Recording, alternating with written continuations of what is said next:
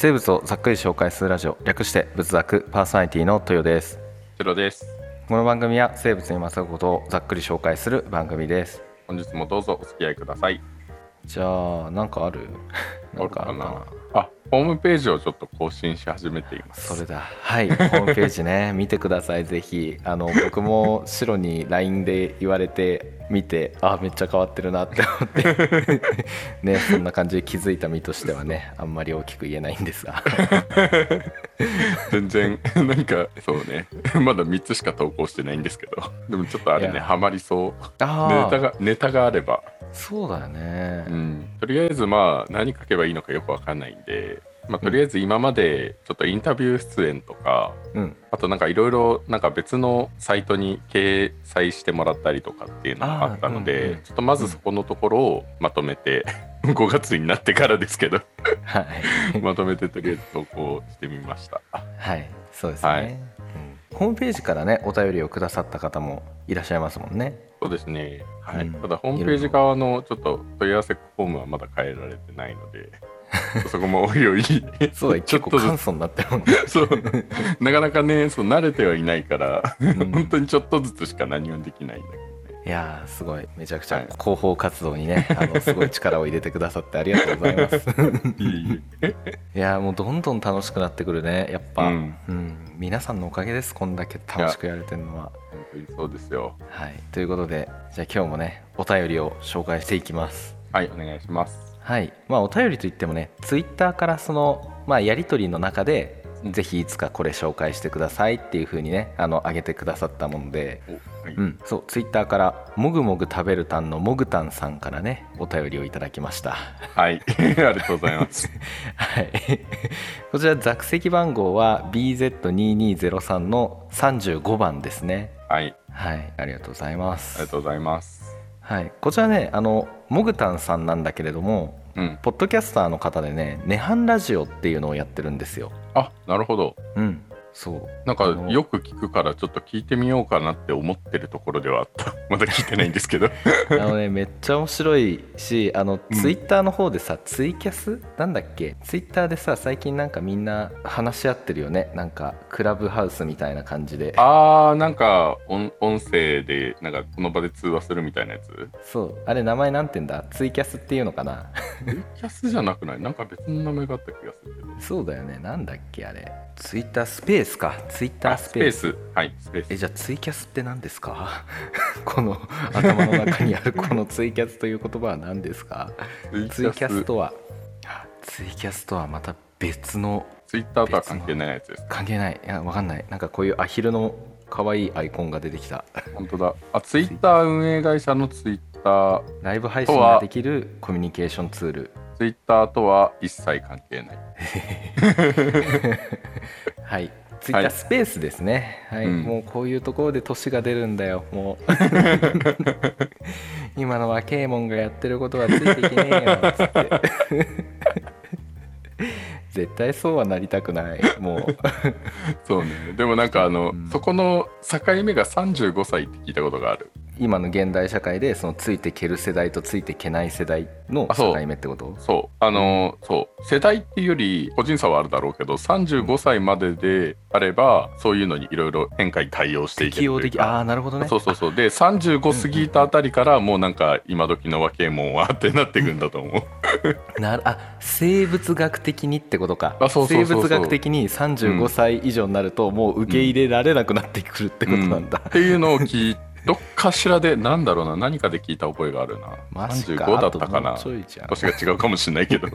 それぐらいだった気がする。あとちょっとだなって思った記憶がある。やだなやっぱさ大学の時教授陣はやっぱさ誰よりも最先端を走ってたじゃない、うん。なんかいろんな機材使ったりもうね。デバイスにしてもやっぱすごい、うん。最近こんなのやってこういう風にやったらすごいんだよとかって言ってて、うん。あすげえめっちゃ最先端だなって最先行ってるなって、ねうん。560の先生方が。うん。やっぱそういう大人に、ね、なっていきたいなって思ってるんですよ。そうね、まあそうだからなんかなんだこれ使い方わからねえなっつって。そうはなりたくないんですよね、うん。だからいろんな SNS も本当はね TikTok とかインスタインスタグラム実は僕ちょっとやってるんだよね実はね。だだけどうん。2時間ぐらい触っただけ。やってみただけな。いやそれやってみただけなんですよ、うん。まあそんな感じでインスタもガツガツ使っていきたいなと思うんでいつかね、うん。あの仏作のインスタのアカウントもね作ってみたいなとは思うけど、うん。対応していこう。はい。はい。よし。そう。でこちらのね「涅槃ラジオ」なんだけれども、やっぱあの面白くて。うん。うん、なんか日常系の話そう女性のそのモグタンさんとあとはもちさんっていう女性のパーソナリティが基本的には喋っていくっていうようなう。でモグタンさんの実系ね実の兄上がうん。たまにゲストでっていうか頻繁に最近はゲストで来るんだけどうん。そうあでなんでこのツイッターのスペースの話をしたかっていうとそのたまになんだけどツイッターのスペースで人の話を聞いてることがあるんですよ、僕が。あ、そうなんだ。うん、あの仏作のアカウントで入ってるから、うん。あの僕が聞いてんのか白が聞いてんのか分かんないって言われるんだけど。あ、じゃあ誰が聞いてるかは出てるんだ。あそうそうそう、ううん。ん。こんな人が聞いてますよっていうのがあるんだけど僕たちのこのツイッターのアカウントは誰がやってるか 不特定でやってる。不特定多数でやってるでしょ。そうだね。そう、まあ、不特定にならないように句読点のところ絵文字使ってうん。分けてはいるんだけど、うん。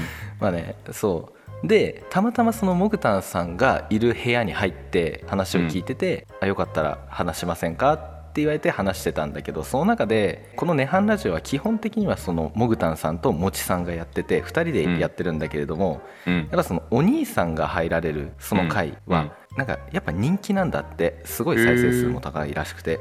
そうなんだ。うん、だからみんなから言われるのがそのお兄さんが面白いとかお兄さんがすごいっていう風に言われるのがちょっと消せないっていうのをそれはそうだよね。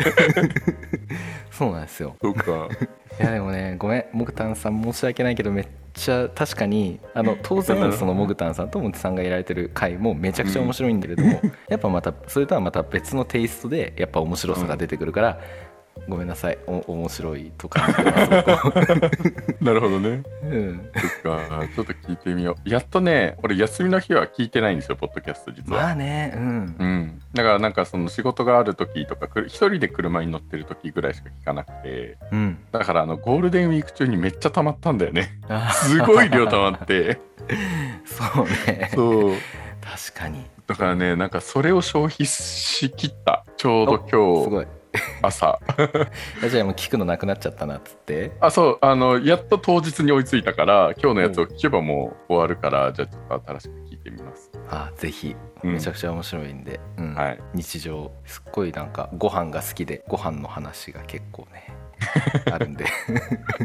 お腹まあご飯って言空いちゃうねってもずっと鍋鍋を食べてるみたいなんだけどね、うん、いや鍋いいよね。鍋いいね。確かに僕たちもねもう鍋しかしてなかったよね、鍋しかしてなかったうん、うん、他のはいろいろレシピ調べながらやったけど鍋はもうレシピ調べずにいけるもんね。まあ入れるだけだけどさそうそうそう。そうねえほんとよ。キムチ鍋80%豚骨醤油鍋10%あとその他みたいな感じで大体キムチ鍋やってた気がする。比率的に、そうね。結構やっぱなんかスーパーとかになんか鍋の素がいろいろあるもんね。ああそうなんだよ、うんでも結局悩んでじゃあ今日もキムチ鍋でみたいなのが多かった気がするんだよな。ねいや懐かしい。やりましょうマジで。うん。大人になった僕たちで、うん、はい。大人の鍋を。そう大人の鍋をね。ちゃんとね。あの肉肉もさちょっと高いの買ってやろうよ。あそうだねもうあの時あのそう持っているお金はあの頃とはまた桁も違うし。ね そうだね。そうだね。松茸入れよう松茸酒は入れようちょっと今でも高えなって感じることはあるけれども っていうか松茸をもう見ないんだけどこの季節は。まあでも入れよ結局エリンギの方が美味しいってなるそうだよ結局ねやっぱエリンギすごいっすわ。えのきもねエリンギとえのきね。そううんはい、ということでじゃあやっていきますか。はい。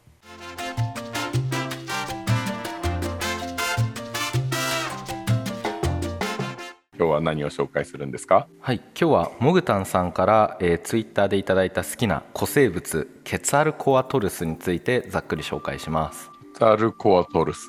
そうケツァルコアトルスです。言いづらいですね。言いづらいですね。はい。知ってる、い。や知らないです。あ知らないね、はい。これたし確かにねやっぱあの昔の生き物好きな人の中ではもうすごいスーパースター的な存在なのよ。あそううん。まあ、スーパースターっていうか人気者っていうか、まあ、有有名人だね。有名人、うん、うーん。そう有名人的な存在なんですよなるほどね。みんな知っている、そうみんな知ってうるん。あの前にやったダンクル・オーステウスあったでしょ、うん、あとね。うん、あれと同じぐらいの有名人だね、うーん。うん、かっこいいかっこいいっていうかでかい。もう とにかくでかい。な昔はね。そうね。うん。じゃあ基本情報いきますね。はい。はい。まずこちらねえー古生物ということでもうとっくの塔にね絶滅してしまっています、うん。はい。で1971年にアメリカ・テキサス州にある白亜紀末まあ大体約7500万年前から6600万年前ぐらいの地層から最初の化石が発見されました。はい。うん。で化石記録としては最後の翼竜なんですよね。白亜紀末だから、うーん。なるなので、そう。翼竜の最終進化系の一つってことですね。うーん。プテラノドンより後ってこと？なまあそうね。多まあ分もう、系統が違うかもしれないけどね。うん。ど。そうプテナノドンとはちょっとまあ違うけどまあ同じ空飛ぶトカゲってことですわ。はい、言い方が。はい。なんか写真見たけどめっちゃ顔でっかいね。そうなんです。そう。うーん。すごいそこも特徴的で、じゃあなるほどね。ね分類いきます。はい。うん。動物界脊索動物門脊椎動物亜門爬虫綱早球亜項主流経過項翼竜目翼子竜亜目アズダルコ上科アズダルコ科ケツァルコアトルス属に分類される翼竜の総称です。はい。そう。なので翼竜なんで、まあ、さっきみたいにね空飛ぶトカゲってことですよ、うん。はい。あ爬虫類ですちゃんとね。鳥じゃない、うん。ちなみにこっから鳥類に進化したわけではないですね、この翼竜からね、うん。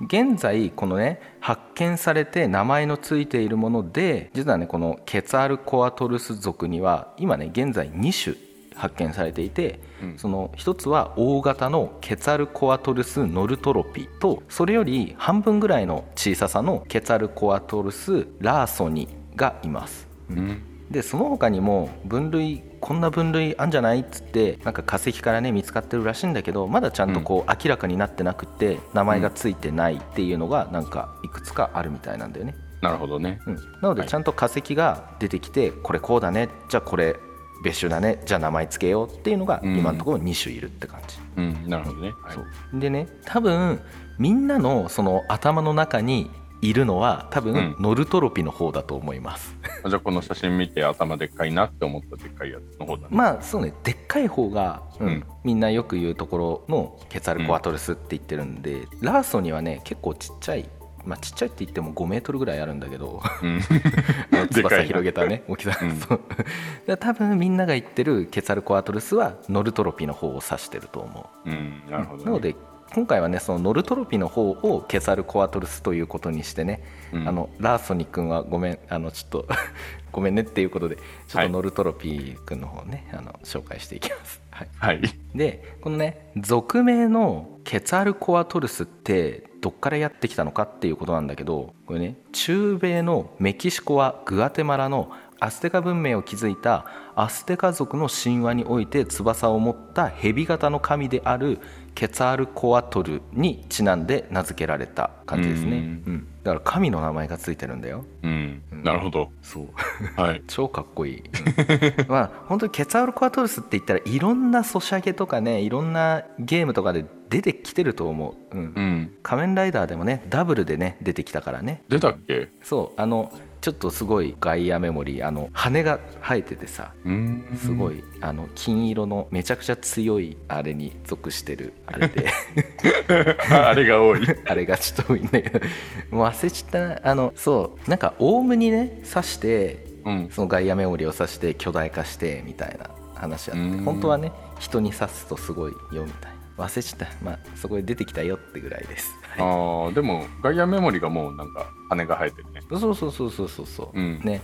ということでいろんなところにねやっぱすごいボス的な感じでね登場してきてますね。なのでそういうところからね名前とかそのフォルムはなんか知ってるあのでっかい鳥みたいなやつっしょって多分、うん。みんな頭の中には思い描いてくれてると思う、はい。うん、まあ鳥じゃないんだけれどもね。うん。でこのねケツァルコアトルっていう神はうん。これねすごくて文化の神農耕の神風の神っていう風に称えられてるんだよね。いろいろやってるね。そういろいろやってるんですよ。結構すごい。まあでもよくやっぱ見るのは風の神として登場することが多いのかなって感じはするね。あー確かにそっか飛ぶからね。えそうそうそうそう、うん。うん。じゃあその首相名のノルトロピ何からついてるのかっていうとアメリカの航空機メーカーの創業者であり全翼機の開拓者であるジャック・ノースロップに敬意をたたえつけられた県名だそうですね。え。ー、県名って学者以外もあるんだ。あそうね。うん。あるんだね。そうなんだ。そう。えちなみにさ全翼機って知ってる？知らない。なんか、うん。ん？全部羽の。あそうそうそうそう。そう。あの全部翼の機械って書いて全翼機なんだけどこれはあの僕たちがね一般的に乗ってるあの飛行機みたいに胴体部とか尾翼がなくって、うん。で1枚の主翼のみによって構成された飛行機のこと。えー。羽だけってあそうそうそう。形的には、あの折り紙で鶴折るじゃん、うん。鶴の一番最初の工程ってさ対角線をこうあって角同士を折ってうん。三角にするよね、うん。あれです。あの形。鶴の一発目のこの本当に三角みたいなあんなうん。長細いちょっと、うん。二等辺三角形みたいななるほどね。あんな感じの形で。まあ、うん。そうね。最近ほらやってるあの「まあ、シン・ゴジラ」だとか「シン・ウルトラマン」でもこう出てきた米軍のねなんか、うん。まあ B2 爆撃機がこれです。うーん。はい、っていう。まあ本当にね飛び方もしケツアルコアトルス後で言うけど飛んでたかどうかはちょっとね揉めてるところがあるんだけどその、うん。やっぱ飛んだとしたらこんなフォルムで飛んだのかなっていうようなそういう感じのね飛行機です。ああなるほどね、こういうことか B2 爆撃そう。本当に三角形が飛んでるみたいな。そう三角形が飛んでる。うんそうなんです。で中国語ではケツアルコアトルスをね風神翼竜と書いてまあなんて呼んでるかは分かんないけど風神に翼竜って書いて ケツアルコアトルスらしい。めちゃくちゃかっこいいよね。で特にそのケツアルコアトルスノルトロピを北方風神翼竜ね北の方の風神翼竜っていう風に言ってますめっちゃかっこいいじゃんこれ。めっちゃかっこいい。なんだろうね。北ってつくとなんかかっこよさ増さない？あ確かに。なんでだろう。何なんだろうこれは。北欧の関係があるんかな？ああかな。北欧っていうとなんかおしゃれ感があるじゃん。あおそうだね。おしゃれ感もあるしね、あとやっぱ死生獣とかでね北北ってあ誰が、まあ、あれ知ってるかベッコか。なんだ？清流か？わからないな。まあうんその辺がねやってるよね、うん。うん。その辺の神ともこう照らし合わされるところもあるかも、うんなるほどね。確かに北方南方とか西方とか東方よりも北方が確かになんかかっこよく感じるよね。うん。なんでだ？なんだろうな。でもあれなんだね。なんかもう空飛ぶものの代表格みたいな感じの位置づけが大きいんだね。まあねそうね。うんうん。そうなんですよじゃあ分布ねどこにいたのっていうと亜熱帯とかその温帯の海と湿地ラグーンに満たされていたであろう白亜紀回路と考えられてますね。うん。だからまあ海に近いとか水のあるところに近いところって感じなのかな、うん。魚食べてたのかな？どうでしょうね。はい でね携帯なんだけどみんなこれご存知の通りね高さがうん。キリンと同じぐらいの6メートルなんですよ。あるね。で翼を広げた大きさはなんとこう最大のもので12メートルにも及んだらしい。もう飛行機じゃんねこんなんね本当に本当にそうね でけえってね、うん。うん。まあ、正直ねこの12メートルとかっていうか大きさっていうのはその化石全体のこの完全な化石がまだ出てなくって、そのこれよりもちょっと少し小さい禁煙種だとか同族のものからこう推算、まあ、推測されて計算されて、ねうん。推算されて出された大きさだから正直実際のところはね不明なんだよね、うん。うん。だけどまあ大体10から12メートルぐらいはあったんじゃないの？みたいな、うん。なるほどねそうそうで人によってはいやいやいや18メートルはあったよって言ってる人もいる。めっめっちゃでかいな。ちゃでかいけどそう。でもその生物学上で飛翔できる限界を超えているっていう異論もあってなんかうん。やっぱねここも揉めてるらしいですね。まあそうね。もう12メートル超えてる時点でもう飛翔できる限界超えてそうな気がするけどね。そうだよね。うん、うん まあね。でなのでそう。まあ定説の12メートルってだけでもかなりでかいってことなんで、うんなのでこの史上最大級の飛翔動物ですね、うん。地球史地球上の、うん。はい。最もでかい空飛ぶ生き物だったそうですうん。でこれね化石界でやっぱ白がちょっと触れてたんだけど、うん。前まではねこんなにでかくて70キロぐらいだよって言われてたんだけど、まあそんなわけないよねっていう、うん。あのことがあってうん。今は、まあ、それでもちょっと大きさから考えるとかなり軽いらしいんだけどやっぱうん。200から250キロぐらいだったんじゃないのっていうふうに言われうん。言われてるみたいですね。それは飛べないよねそう。だからね結構骨の中がやっぱねスカスカだったみたいでね、うん。うん。いや重さもそんななかったんじゃないっていうことで200から250キロぐらい、うん。まあちょっともうよくわかんないよねこんだけでかいとね。まあそうね。うん。で体表はあの羽毛は持ってないんだけれどもちょっと爬虫類なんで一応ね鱗が変化したと考えられている。短くて柔らかい毛を持っていたと考えられてる。ね、うん。うん。で鳥じゃないので羽毛じゃなくってその膜のような翼を持ってたうん。感じかな、うん。うん。そう。であとはねアズダルコ科全般に言えることみたいなんだけれども長い足と極めて長い首。あとは長くて巨大な頭部、まあ、頭から口先、ま、くちばしまで3メートルぐらい、うんで槍のようなくちばしを持っていることでかなり特徴付けられてるっぽいんだよね、でうん。首がね結構長いです。で首ねこれ頸椎が長く長いので頸椎の数が特別多かったというわけではないみたい、うん、だから骨格を見ると多分なんだけど5個ぐらいかなっていう感じ、うん。ああなるほどね。あとはそのトサカを持ってます。うん。って感じかな。どう？でかいよね。めちゃくちゃででかいね。だって顔だけで3メートル。3メートル 人間普通に食われるじゃんっていう。ね。もう普通ですよ。普通に丸飲み、うん。ってことでね。じゃあ生態はねどうやって生きてたのっていうとあの、うん。まあでも一番やっぱみんなが気になってるのは飛翔まあ飛行能力だと思うんだよね、うん。飛べるのかどうなのかってことだよね。そう。でこれがやっぱ諸説あってうん。これね一応前まで言われていた一例としては腕の部分には大きな筋肉を持っていたが大きすぎる体ゆえに現在の鳥のように羽ばたいて飛び立つことはできず、うん。山の上などから飛び降りた後に上昇気流に乗って旋回しながら高く上昇しグライダーのような方法で直線上に飛行していたっていう風にね考えられてました、うん。うん。まあ一般的かなって思うまあそうね。ん。まあそういうふうに飛ぶんだろうね。うん。うん。だけどもうほんとつい最近2022年5月ぐらいに出た記事なんだけど、うん。っていうか今月じゃんっつってね。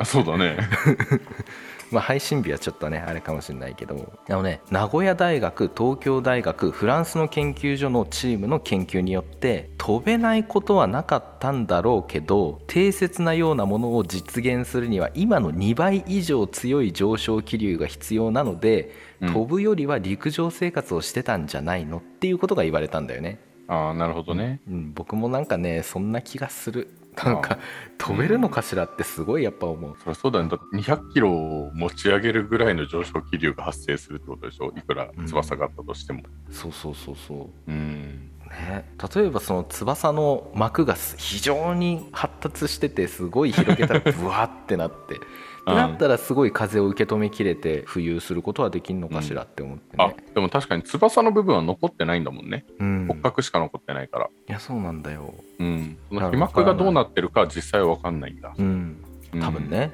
うん。あとはそのいろんな記事のその感想文とかねあのヤフーニュースとかの感想のところコメントのところ見てたけどやっぱ太古の地球の環境ものことも加味した方がいいんじゃないかみたいなことも書いてあって。あーじゃあ2倍の上昇気流があったことがああるっていうふうに言っても不自然ではないうんなんかねそんな気はしてきたね、ううん。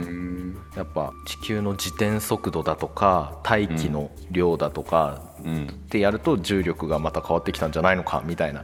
そういうのが、うん。そその辺になってくるともうよくわかもう僕はちょっともう もうよくわかんなくなってああそうなんだとかって思って見てただけなんだけど、まあでも確かにいろいろね、うん、今の環境とは全然違うだろうなとも思うから風の吹き方も違ったのかなとか思うしね。うん。うんということで、まあ、めちゃくちゃね、うん。まあ、ロマンがあるけれども、うん。まあでも確かに飛べないことはなかったんだろうけどっていうこのワンクッション置いてるあたりがちょっとこう現実味があるかなっていう感じ、うん、場合によっては飛ぶけど、まあ、そんなに近くを移動するとか崖から崖に行くぐらいしか使わなかったみたいな感じ、なのかね、うん。ん。っていうね。そんな感じで。まあで陸上生活ってじゃあどうやってやってたのっていうと四足歩行だね、うんうんそう翼のある手があるからさちゃんと。うん。前足があるからこう、うん。のっしのっしとね歩いてたみたい。まあでもねまあいろいろ考えられてるけどどこまで行ってもね過去の様子をね間近で見たわけではないのでうん。やっぱ確定するのって難しいんだろうなって思う。まあそうね、うん。うん、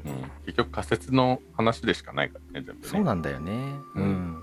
だからね一応なんだけどまだ生きてる説であのその場で翼をバンバンってこう羽ばたいてであの自力で あの浮上してうん。飛ぶことができたんじゃないのっていう説もまだあるらしい。離陸できたんじゃないのっていう、いやそこはどうかなっていうのは分かうん。わかんないけどまあでも当時の話を見てる。ね当時の様子見てたわけじゃないし分かんないです、はい。わかりません。久々に。そうね。個人的にはさすごく思うのがさうん。鳥の羽ってあれ空気通せるようになってるじゃん。うんうん。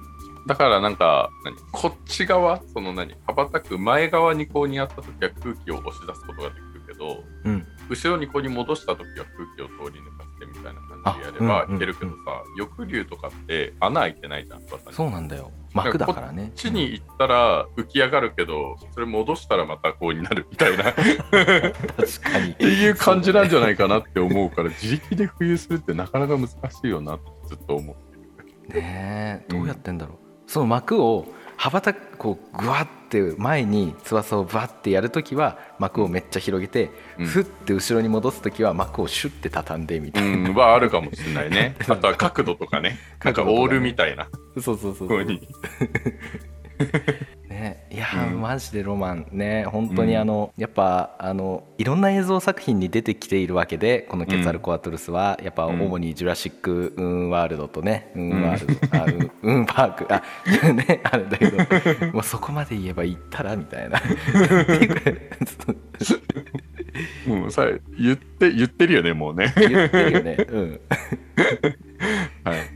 うん。のそうまあそういうねあの影響もあるんでやっぱうん。ね、そういうイメージもあるからやっぱ大空をねこう羽ばたくとまではいかないけどやっぱ大空をね、こう飛行してはいてほしいなっていう気持ちはなくはないよね、うん、そうね。うん。見てみたい。あんな十何メートルもある生き物が空を羽ばたい羽ばたくっていうか飛んでるのね、うん。うん。ジュラシックパークとかに行っちゃった。ケツアルコアトルスって出てたんだ。テラノドンだけだと思った。まあねまあ、うんそういう翼竜がさやっぱめちゃくちゃ飛んでるっていうシーンがあるじゃん、うん。やっぱそういうイメージもあるからさ、うんねあ ケツアルコアトルスにも飛んでてほしいねっていう、まあそうね。いや、でも翼があったら飛んでてほしいよね。そうね せっかく持ってるんだから。ねそうなのでそう食性もこれねこれは肉食だろうっていうふうに言われてるんだけれどもやっぱり飛んでたか飛んでないかでやっぱ食べてたものって違ったんじゃないのって言われててうん、これ飛行飛行可能説の場合はうん。水面を滑空して魚などを狙ったよっていう説とか、うん。あとはこう恐竜とかをこうバッて飛んでバッて仕留めるみたいなそういうのもやってたんじゃないのっていう説とあとは、じゃあ飛べなかった説で歩行説の場合はその動きの鈍い動物やその赤ちゃんだとか死肉を漁ってたんじゃないのっていう説があるんだよね。うーん。まあ、ただこんな巨大であったっていう説はねいろんな飛べる飛べないとかっていう説の中でもやっぱでかかったからみたいなか話でもうでかい前提で言われてるから、うん。でかいのは間違いないと思うんだよね。うん。うん、ってことはあれだけの巨体を支えるためにはやっぱ結構しっかり食べてたのかなって思うんで、うん。うん、やっぱがっつり肉食で、うん、いろいろやってたのかなとは思いますね。なるほどね。うん、あとはくちばしにね歯はないということなんで丸飲み、うん、食べたものバクってやって丸飲みごっくんっていうので、うん。うん、やってたみたいよ、なるほどね。まあ、あとは結構大きいから葉っぱとかもね木の実とかも食べてただろうからね、うん、今はもうでかい生き物キリンなんかはもう草だけで あんだけでかいから 本当何食べてたんだろうねって感じ、うん。そういうのもわかんないんだよね、まだね。うん。うん。まあでもくちばしだからねすりつぶせないからうん。ねどうなんだろうかねって感じだけど。だけでっかければね、木の実とかで足りるのかっていう。と、まあね。口口がでっかいからやっぱでっかいやつは食べてたんだね。かもね。確かにうん。葉っぱとかだったらねそんなにでかくなる必要もないもんね、そうそうそうそう。うんうん。確かに。まあ、ということで、ね、このみんながよく知る巨大モンスターなんだけれども、多くの謎を残したままね絶滅してしまったっていう生き物でした。はい、はい。ね、もう今後の研究に期待しよう。そうですね。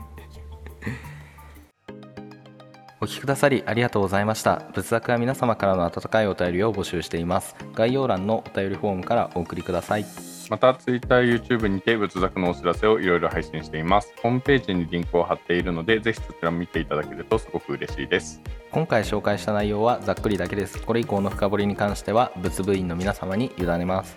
今もあの日の生物部がお送りしました。ではまた次回お会いしましょう。お疲れ様でした。あ今回古生物やったってことは次回は今回古生物やったってことで次回未来生物ですかおそういうことです。はい、はい。ということで今週金曜日に未来生物やるのではい。あの前にもどっかの回でねあの言ったよね。あの、うん。ギガプテルストロポスフェルス。だっけ、そう。ちょっとねやっぱ関連付けたいんだよね。その前回もさダンクルオステウスって言って、うん。やっぱその当時の王者うん。を、うん、挙げてで未来生物はメガスクイドでその未来の王者としてね君臨してるんで、うん、じゃあ今回も何かしらケツアルコアトルスとつながる部分があるね。そうなんです。今回は空飛ぶトカゲだったよね、うん。うん。なので未来生物は何になるでしょうね。はい。はい。じゃあ楽しみに待っていましょう。はい。はい